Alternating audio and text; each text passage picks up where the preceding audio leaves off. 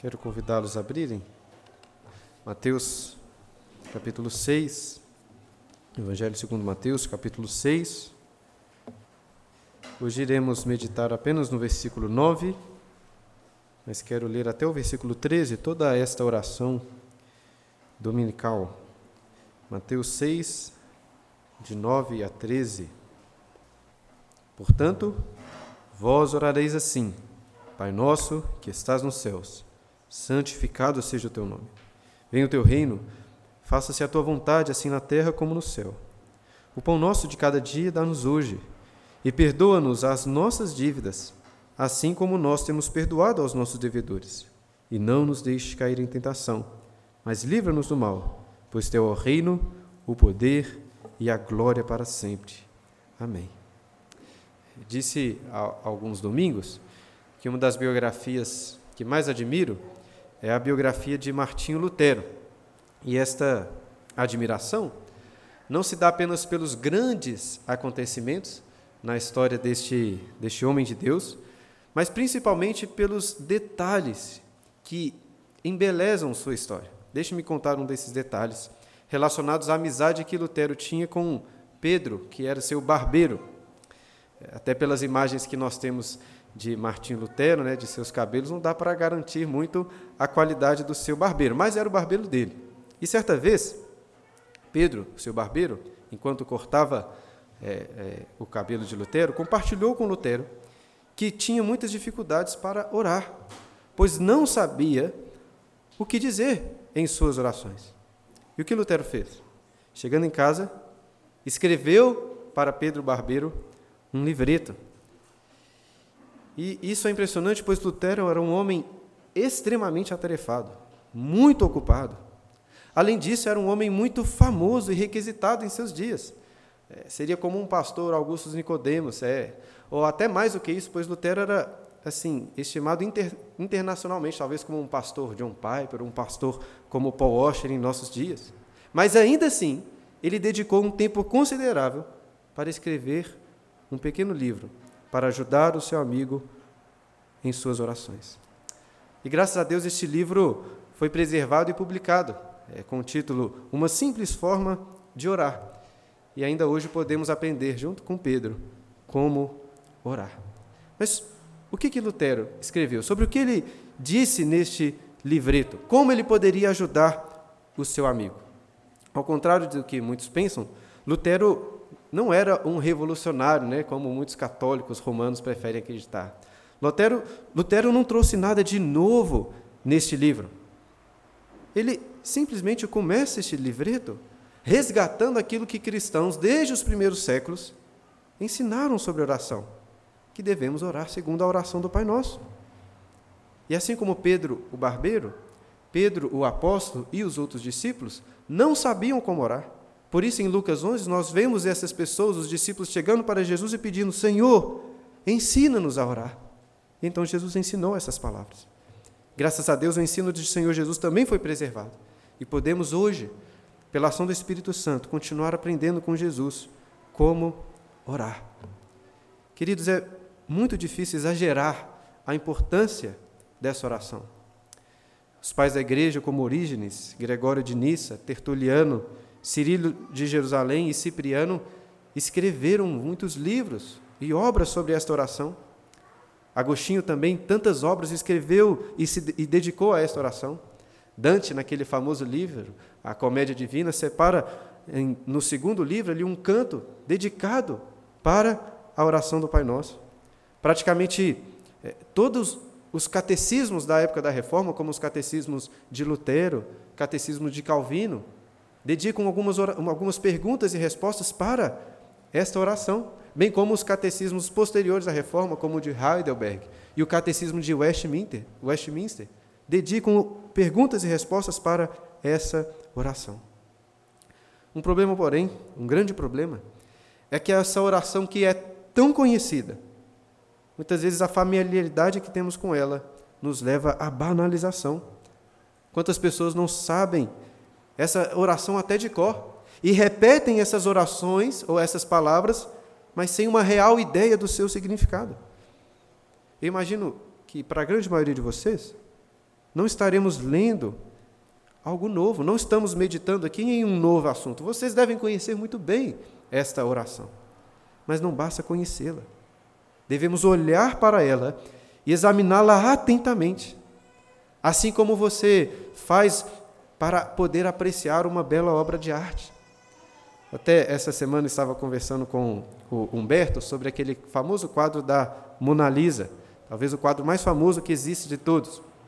E, segundo Humberto, creio que faz muito sentido, se você for lá ao Louvre, possivelmente você vai ficar muito desapontado, pois com tantas pessoas para contemplar, olhar aquele quadro, um quadro que nem é tão grande assim, um quadro pequeno, dificilmente você terá uma boa experiência. Estava fazendo um paralelo com a oração do Senhor Jesus. Com tantas pessoas orando, parece que não há tanta importância, tanto valor assim, pode nos dar essa impressão. No entanto, por curiosidade, voltando a falar da Mona Lisa, durante essa semana pesquisei alguns vídeos, né? não tem como, é, acho que ninguém tem como parar para examinar ali atentamente aquela obra, mas conseguimos fazer isso pela internet. E quando você para com este fim, você percebe que, de fato, é um, um quadro que traz ali uma arte muito fina, uma arte muito bela. Eu não tenho condições de dizer que é o quadro mais bonito de todos. Mas para mim ficou claro que não é por um mero acaso que este é o quadro mais famoso de todos, pois existe beleza ali. Da mesma forma, veremos que essa oração que tem, sido tem se tornado tão comum traz para nós ensinos preciosos, belos. E claro que a comparação com a obra de arte não é perfeita, pois aqui temos algo que é muito mais do que uma obra de arte. Que dessa forma, queridos, possamos olhar atentamente para essa oração, parte por parte, palavra por palavra, e assim apreciá-la, contemplar e meditar na beleza, na glória dessa oração, para que pela ação do Espírito Santo sejamos também transformados por ela. Eu quero lembrá-los que essa oração está dentro de um contexto. Jesus está ensinando para os seus discípulos guardarem os seus corações de exercerem a justiça diante dos homens. É isso que ele começa dizendo no primeiro versículo deste capítulo. De fazerem como os hipócritas.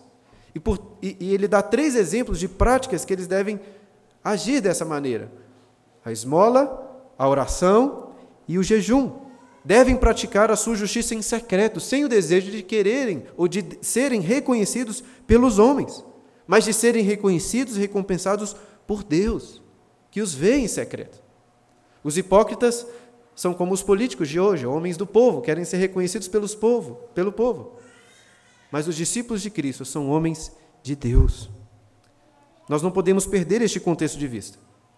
Ainda assim, eu acho que esta oração, que nós vamos começar a meditar nela hoje, é quase como se fosse uma espécie de interlúdio, pois é quase como se Cristo estivesse pausando aqui o seu argumento original sobre a hipocrisia para entrar em um outro assunto, um assunto ainda muito importante. E assim, no começo do versículo 9, Jesus diz: Portanto, vós orareis assim. Devemos nos lembrar que logo nos versículos anteriores, Jesus ensinou seus discípulos a não orarem como os gentios, usando de vãs repetições. Então é óbvio que não devemos simplesmente ficar repetindo essas palavras. Até podemos fazer essa oração. Mas a ideia, eu creio, é de Jesus ao ensinar esta, essas palavras é que possamos, para que possamos através dela delas extrair princípios. E essa é mais ou menos a ideia que o meu plano para nós aqui. Hoje, e eu imagino que nos próximos três domingos, iremos olhar e meditar nessas palavras. Nesta oração que geralmente é chamada de oração do Pai Nosso, ou então a oração do Senhor, ou como talvez esteja na sua Bíblia, a oração dominical. Dominical não porque é para ser orada no domingo, mas da, que vem da palavra latim dominus, que é Senhor, ou seja, a oração do Senhor.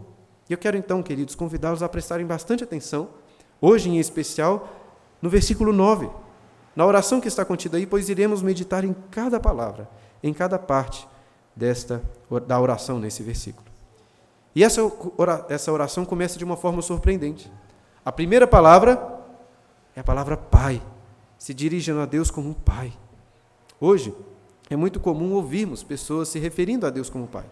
Pelo menos no Ocidente, é, as pessoas estão muito familiarizadas, cristãos ou não, com essa forma de tratamento a Deus. No entanto, para lermos essa oração e esses versículos dentro do seu contexto, nós temos que tentar deixar um pouco de lado essa concepção atual, pois naqueles dias não era assim. Um teólogo alemão chamado Joaquim Jeremias, ele fez um estudo bem aprofundado, é, analisando e pesquisando todos os textos do Antigo Testamento, bem como todos os escritos de é, judeus, rabinos do, antigos, né, daquele, daquele período. E ele, nesses escritos, até encontrou ali algumas orações em que Deus é chamado de Pai, mas sempre de forma indireta. Ele não encontrou nenhum único exemplo, nem nos escritos antigos dos rabinos, nem nos textos do Antigo Testamento, um único exemplo, chamando Deus diretamente dessa maneira: Pai. Por isso começa de uma forma surpreendente. Mas apesar disso, não podemos dizer que Jesus está aqui revolucionando, ou que Jesus está trazendo uma grande novidade. Pois apesar sim da paternidade de Deus não ser um tema central ou tão enfatizado no Antigo Testamento, encontramos alguns textos que apontam claramente para isso. Por exemplo, Oséias capítulo 11, versículo 1, o Senhor revela assim ao seu povo: Quando Israel era menino, eu o amei, e do Egito chamei o meu filho. Sabemos que o anjo que aparece para José no Novo Testamento aplica essa profecia ao Senhor Jesus. Mas ainda assim, no contexto original, essas palavras se aplicavam ao povo, quando Deus os libertou do Egito, quando Deus liberta Israel, o seu filho, do Egito, lançando sobre aquele vasto império dez pragas. Vocês se lembram qual foi a última das dez pragas?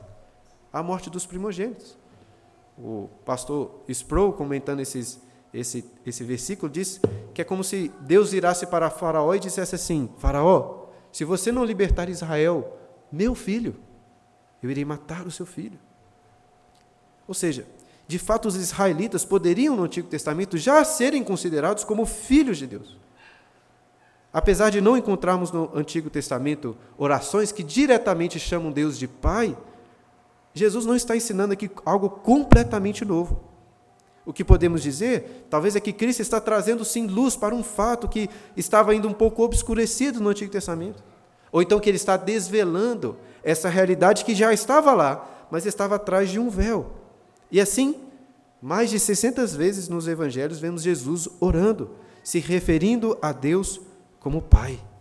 E claro que ele orava assim, pois ele é o filho unigênito do Pai. Porém, não só Jesus podia orar dessa forma, já que ele está ensinando os seus discípulos também a orarem e chamarem Deus de Pai. Mas como eles poderiam se dirigir a Deus dessa forma? Como nós podemos chamar Deus de Pai? Como disse o pastor Paul Washer, se você gastar algumas horas lendo as Escrituras, você perceberá que por você mesmo não poderia chamar Deus de outra coisa senão o seu executor, o seu carrasco. Como poderíamos chamá-lo de Pai?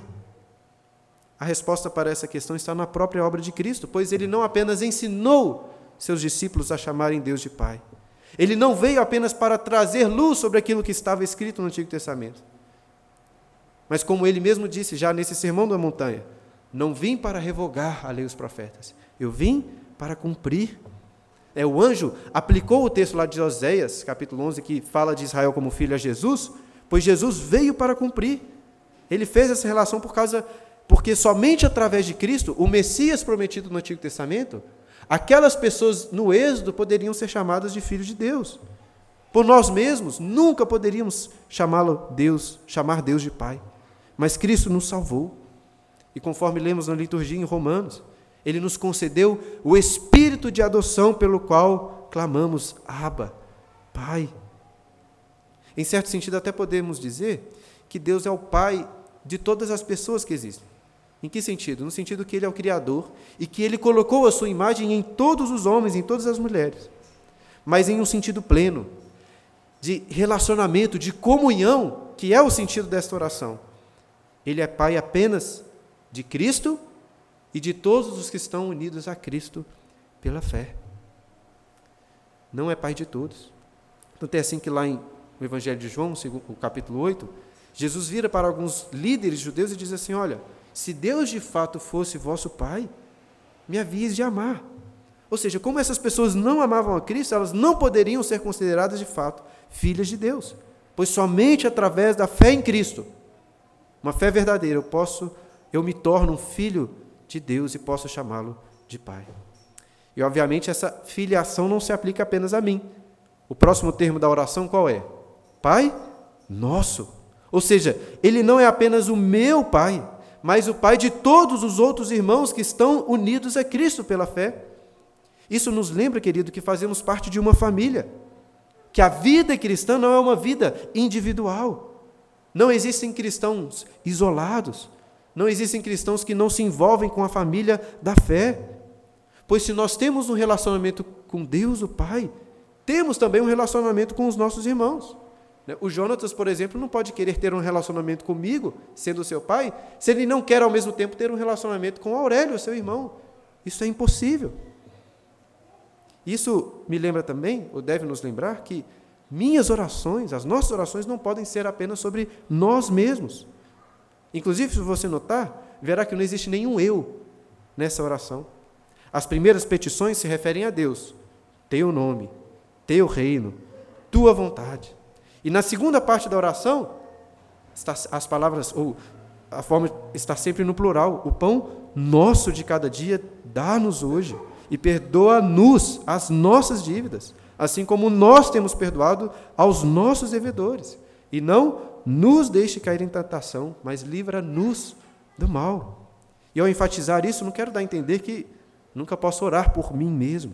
Né? Na parábola lá do fariseu e do publicano, Jesus dá o bom exemplo de um publicano que orava: Ó oh Deus, se propício a mim, pecador.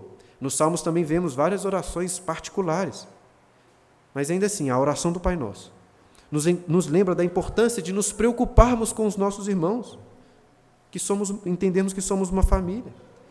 Alguns preferem não se envolver tanto com seus irmãos, pois se envolver significa gastar tempo, significa participar das suas lutas, das suas dores. Muitos preferem pensar assim: ah, já tenho tanto problema na minha vida, já tenho tantos afazeres, por que irei me envolver? Irmãos, porque somos uma única família. Como disse antes, não tem como Jonas querer ser meu filho sem ser irmão do Aurélio. Não temos como dizer que Deus é nosso Pai se não temos comunhão com os nossos irmãos.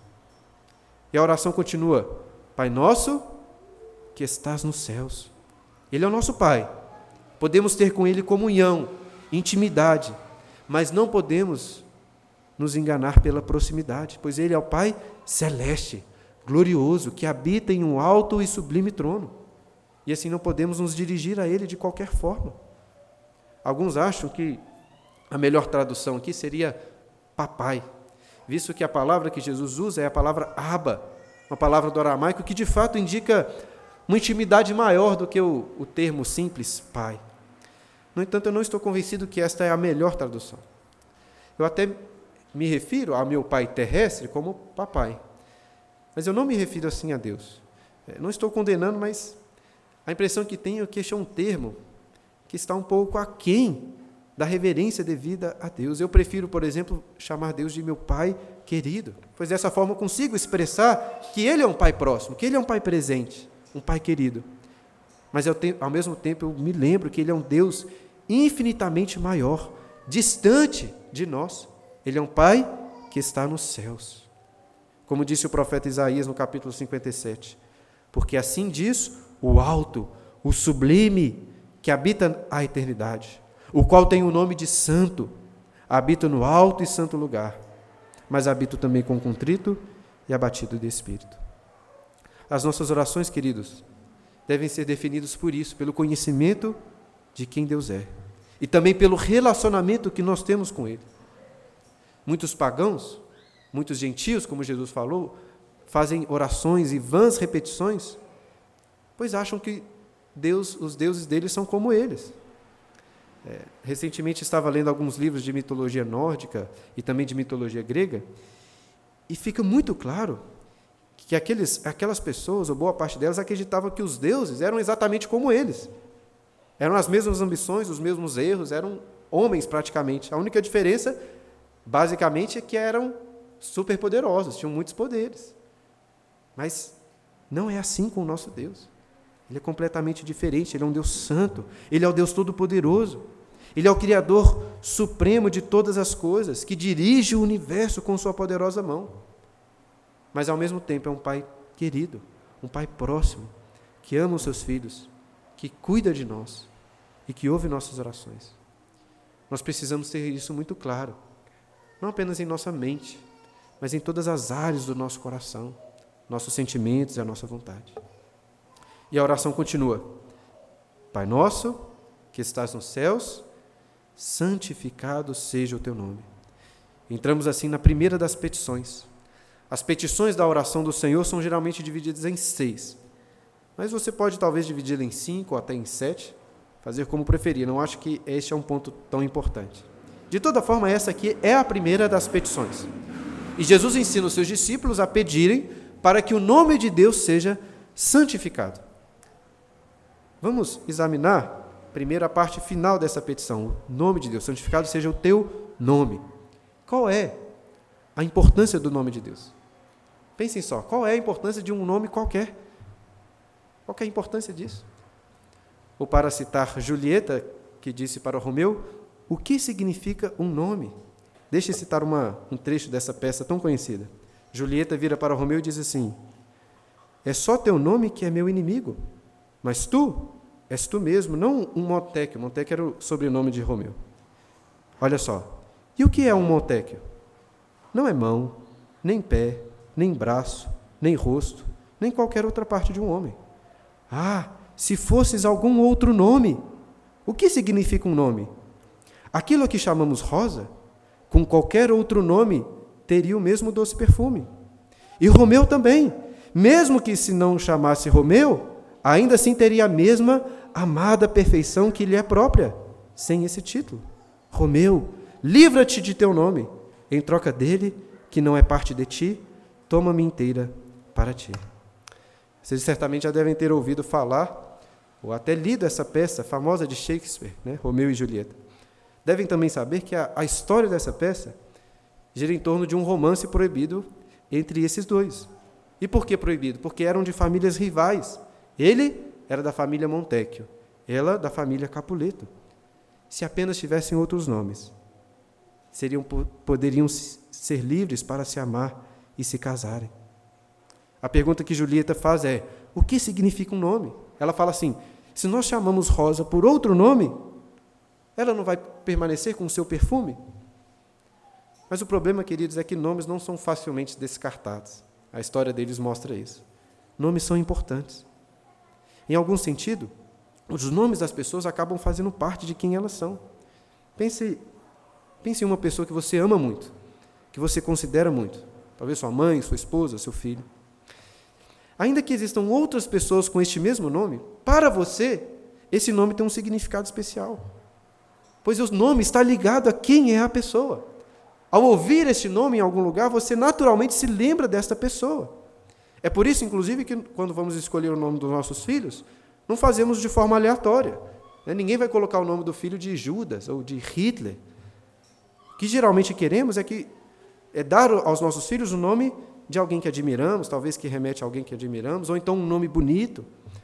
Né? Às vezes é até possível ter dois, os dois, né? Ser um nome bonito e ser um nome que remete a alguém que você gosta muito. Mas nem sempre é possível. Por exemplo, tem um, filme, um filho chamado Aurélio Agostinho. Deixa a critério de vocês aí para avaliarem se é, um nome bonito. Mas remete a alguém que eu gosto muito. De toda forma, ainda que nós valorizemos os nossos próprios nomes e os nomes das pessoas queridas, o fato é que os nomes, os nossos nomes não são tão importantes assim. Nem temos que ficar importando ou ligar muito quando alguém faz piadinhas com os nossos nomes. Né? De uma forma geral, não devemos nos levar muito a sério. Por outro lado, o mesmo não pode ser dito sobre o nome de Deus. O nome de Deus deve ser levado a sério. O nome de Deus está relacionado a quem Ele é. E o seu nome deve ser santificado, separado, tratado com devida honra e dignidade. Mas qual é o nome de Deus? Qual é exatamente? Lá em Êxodo, capítulo 3, se você quiser abrir lá, essa questão é levantada. Êxodo capítulo 3, no versículo 13 quando Moisés, ou quando Deus aparece para Moisés naquela sarça. Êxodo 3,13 diz assim: Disse Moisés a Deus: Eis que quando eu vier aos filhos de Israel e lhes disser: O Deus de vossos pais me enviou a vós outros, e eles me perguntarem: Qual é o seu nome? Que lhes direi? continuando aí. Disse Deus a Moisés: Eu sou o que sou. Disse mais: Assim dirás aos filhos de Israel: Eu sou, me enviou a vós outros. Primeiro, Deus se identifica então como eu sou o que sou. Assim ele se identifica. O Deus soberano, o Deus autoexistente, o Deus autossuficiente.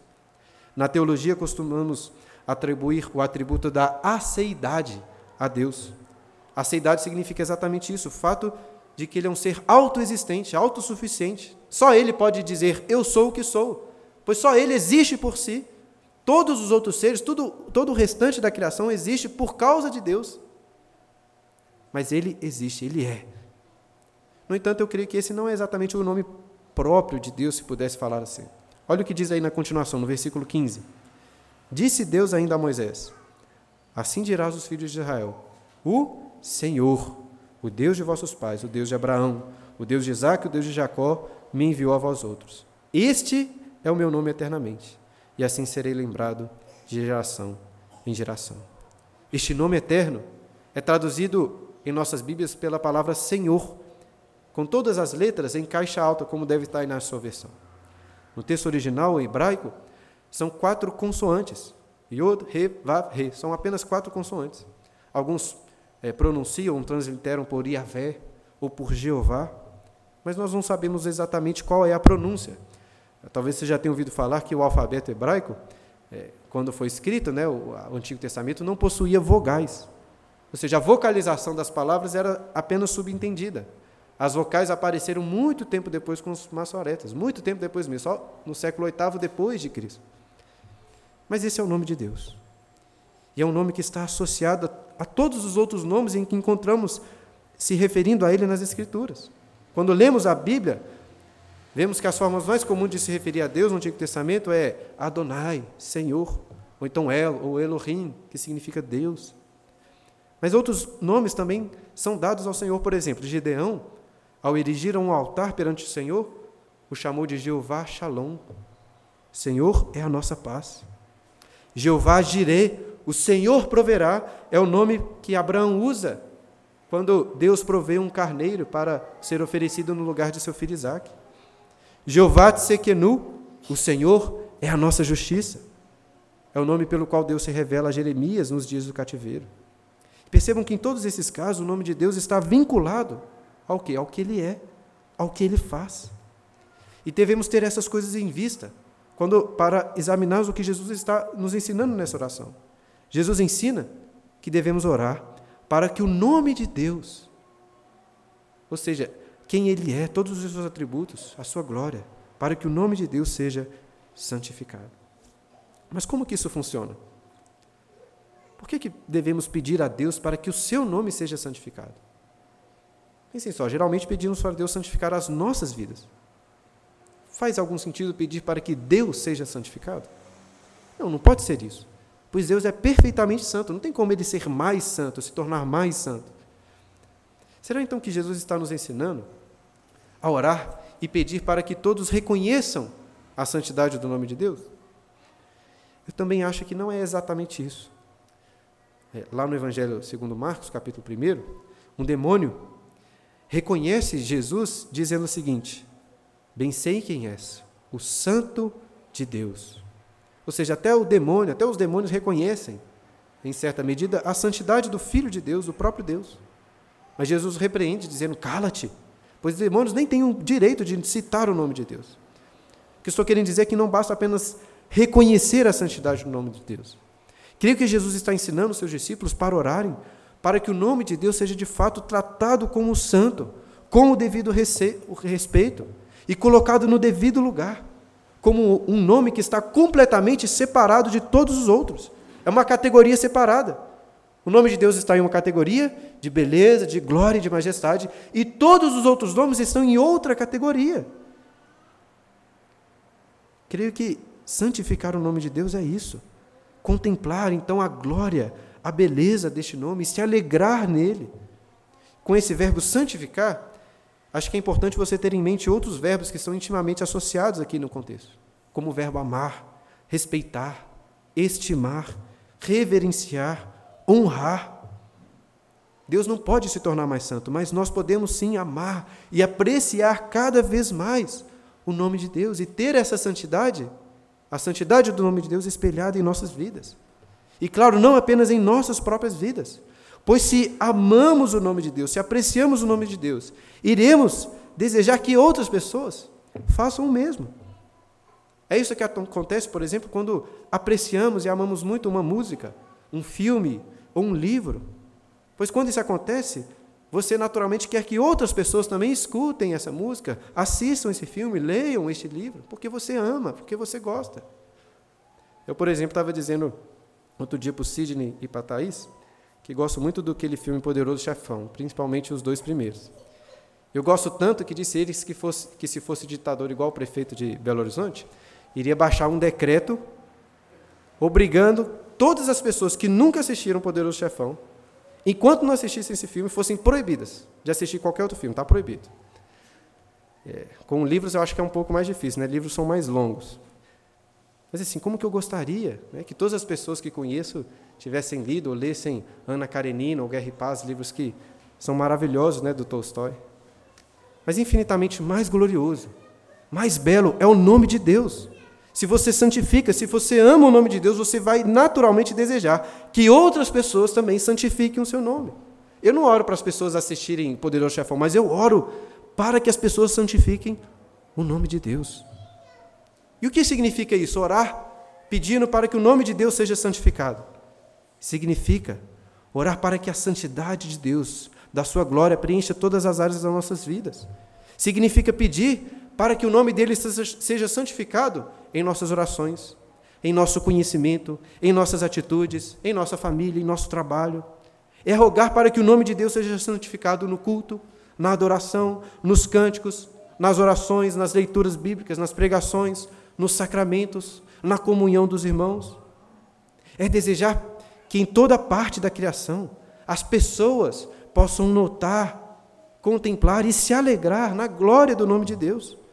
É que as pessoas possam ler a assinatura do nome de Deus nas folhas verdes, nas árvores, no céu azul, em um pôr do sol, em uma pequena formiga, em um elefante, nas ciências, nos carros, nos edifícios, nas tecnologias, nos remédios, enfim, para que Deus seja santificado em tudo, em todas as pessoas, em todas as coisas e em todos os lugares. É para isso, é por isso que nós pedimos. E notem, queridos, que essa é uma petição. Não são apenas palavras de louvor, não são apenas aclamações. É uma requisição. Jesus está nos ensinando a pedir, dizendo: Deus, faça isso. Precisamos pedir a Deus para que o seu nome seja santificado. Até porque, se dependesse de nós, isso não iria acontecer. Nós somos completamente incapazes. Lá na, no Catecismo Maior de Westminster, pergunta de número 190, revela essa incapacidade. Pergunta lá assim: o que pedimos na primeira petição, que é essa? E logo no começo da resposta está assim: reconhecendo a inteira incapacidade e indisposição que há em nós, e em todos os homens, de honrar a Deus como é devido, pedimos que Ele, pela Sua graça, nos habilite e nos incline, a nós e aos demais, a conhecê-lo, confessá-lo e altamente estimar a Ele e a seus títulos, atributos, ordenanças, palavras, obras e tudo aquilo por meio do qual Ele se dá a conhecer. É por isso que nós oramos. Inclusive, eu acho que todas as outras petições desta oração do Pai Nosso servem a essa, pois o propósito final, né, o propósito último e principal de Deus, com a vinda do seu reino, com a vontade de Deus sendo feita na terra como no céu, com o pão que Ele dá a cada dia, com o perdão dos pecados, com o livramento das tentações e do maligno. Propósito principal para que o seu nome seja santificado, seja glorificado e estimado. E antes de concluir, gostaria ainda de fazer mais uma pergunta, levantar um questionamento. Por que será que é tão importante assim que o nome de Deus seja santificado? Não seria Deus assim, um Deus extremamente vaidoso, ou até megalomaníaco, por querer tanto assim que o seu nome seja santificado em todos os lugares? O C.S. Lewis, ele disse certa vez que essa questão, essa, este questionamento, foi um grande obstáculo para a sua fé antes dele se converter. Segundo ele, esta exigência de Deus para que todos o adorem era como o desejo de uma mulher vaidosa por elogios. Mas depois Deus deu a graça a C.S. Lewis de compreender a verdadeira natureza da adoração. E ele escreveu em um livro, é um livro que são reflexões dos Salmos, dizendo o seguinte: prestem atenção, palavras de muita sabedoria. Ele diz o seguinte: abre aspas. O fato mais óbvio do louvor de Deus ou de qualquer outra coisa me escapou estranhamente. Eu pensava, né, Sérgio Sirius dizendo, eu pensava no louvor como elogio, aprovação ou dar honra. Nunca havia observado que todo gozo, toda alegria transborda espontaneamente em louvor. Aí ele dá alguns exemplos. O mundo vibra com louvor. Homens louvam suas amadas. Os leitores louvam seu poeta favorito. Os andarilhos, a região campestre. Os jogadores, os seus jogos favoritos. Existe o louvor do clima, vinhas, louças, atores, cavalos, faculdades, campos, personagens históricos, filhos, flores, montanhas, selos raros, besouros raros e até às vezes políticos e eruditos. E ele continua: Penso que apreciamos louvar aquilo que nos causa deleite, aquilo que é bom. Porque o louvor não somente expressa, mas também completa o deleite, é a sua consumação. Em outras palavras, você não entendeu direito o que ele está querendo dizer, louvamos e santificamos o nome de Deus, pois essa é uma expressão que consuma o deleite que nós temos em Deus, que Ele nos dá. É igual, como eu estava falando antes, quando você aprecia muito um filme, quando você gosta muito de um livro ou de uma música, você pensa sobre aquelas coisas, você fala bem sobre ela, você louva, e você quer que os outros também possam apreciar essa música. É por isso que você fala para os outros sobre as, as qualidades, os motivos pelos quais você aprecia tanto este filme, este livro. E ao fazer isso, você faz com muita alegria, com grande prazer. E da mesma forma, nós louvamos e santificamos o nome de Deus. Naturalmente, é natural, porque o deleite que nós temos em Deus, na glória de Deus, na santidade de Deus, ele só é consumado, é completo quando nós expressamos isso em adoração, em palavras de louvor. É por isso que a adoração é algo tão natural para nós. E é preciso destacar também que Deus não precisa da nossa adoração. Ele não precisa. Nada pode ser acrescentado ao seu ser que é perfeito. Ele não precisa de ouvir as nossas, os nossos louvores. Na realidade, irmãos, o fato de podermos santificar e adorar o nome de Deus é um ato de amor de Deus para conosco, da sua graça. Porque Apenas dessa forma, ele nos permite apreciar e consumar o deleite que nós temos em Sua presença. Provar, como disse o salmista lá no Salmo 16: Tua destra, ou na tua presença, a plenitude de alegria, a tua destra, delícias perpetuamente. O pastor Jonathan Edwards escreveu que Deus é glorificado não somente em ter a sua ou a sua glória vista, mas também quando as pessoas se regozijam na sua glória. Quando aqueles que veem a glória de Deus, ele diz, se deleitam também na glória de Deus, Deus é mais glorificado do que se eles estivessem apenas contemplando a glória de Deus. Por isso que a primeira pergunta do catecismo menor, qual é o fim principal do homem? O fim principal do homem é glorificar a Deus e gozá-lo. Essas coisas estão unidas. Não basta apenas reconhecer a glória de Deus, não basta apenas reconhecer que o nome de Deus é santo, até os demônios reconhecem que é santo. Devemos pedir para que possamos estimar este nome e nos regozijar com a santidade da glória de Deus. Como disse também o pastor John Piper, né? Ele, muito, ele sempre fala isso. Deus é mais glorificado em nós quando somos mais satisfeitos nele. Deus é mais glorificado quando nos regozijamos com a sua santidade, com a sua glória. Portanto, queridos, queria concluir é, pedindo para que os irmãos compreendam isso. A santificação do nome de Deus é, deve ser uma prioridade nas nossas orações, também, bem como também todas as áreas da nossa vida. Afinal de contas, essa aqui é a primeira de todas as petições. É, é, claro que isso não significa que todas as suas orações devem necessariamente começar né, pensando e glorificando e santificando o nome de Deus. Mas entendam, isso deve ser uma prioridade nas suas vidas. Eu queria concluir convidando que você fizesse um autoexame. Se perguntasse o seguinte: será que eu tenho colocado como prioridade em minhas orações pedir para que o nome de Deus seja santificado? Em minha vida, em minha família, na minha igreja, em todos os lugares? Deixe-me dar um exemplo prático sobre como fazer esse exame. Pense em uma pessoa que você gostaria muito que fosse salva. Eu imagino que você ora muito por essa pessoa. Talvez você ore por ela todos os dias. E, naturalmente, por amar muito essa pessoa, você sofre por vê-la longe do Senhor, por vê-la em caminhos tortuosos que a levarão ao inferno. E por isso você, obviamente, quer muito que essa pessoa se converta, que a sua vida seja transformada e que ela seja liberta do castigo para receber de Deus a vida eterna. É por isso que você ora por ela todos os dias e se entristece, pois ainda vê a ver longe dos caminhos de Deus. Mas agora pense no seguinte: quantas vezes você se entristeceu pensando primeiro na santidade de Deus? Pensando no fato de que o nome de Deus não está sendo santificado através da vida dessa pessoa que você tanto ama.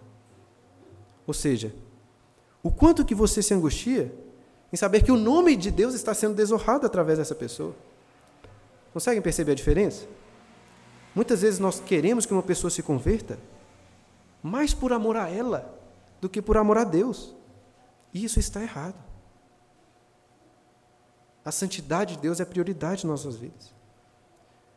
Nós nos alegramos muito com o que Cristo fez por nós. E estamos corretíssimos em fazer isso, devemos nos alegrar.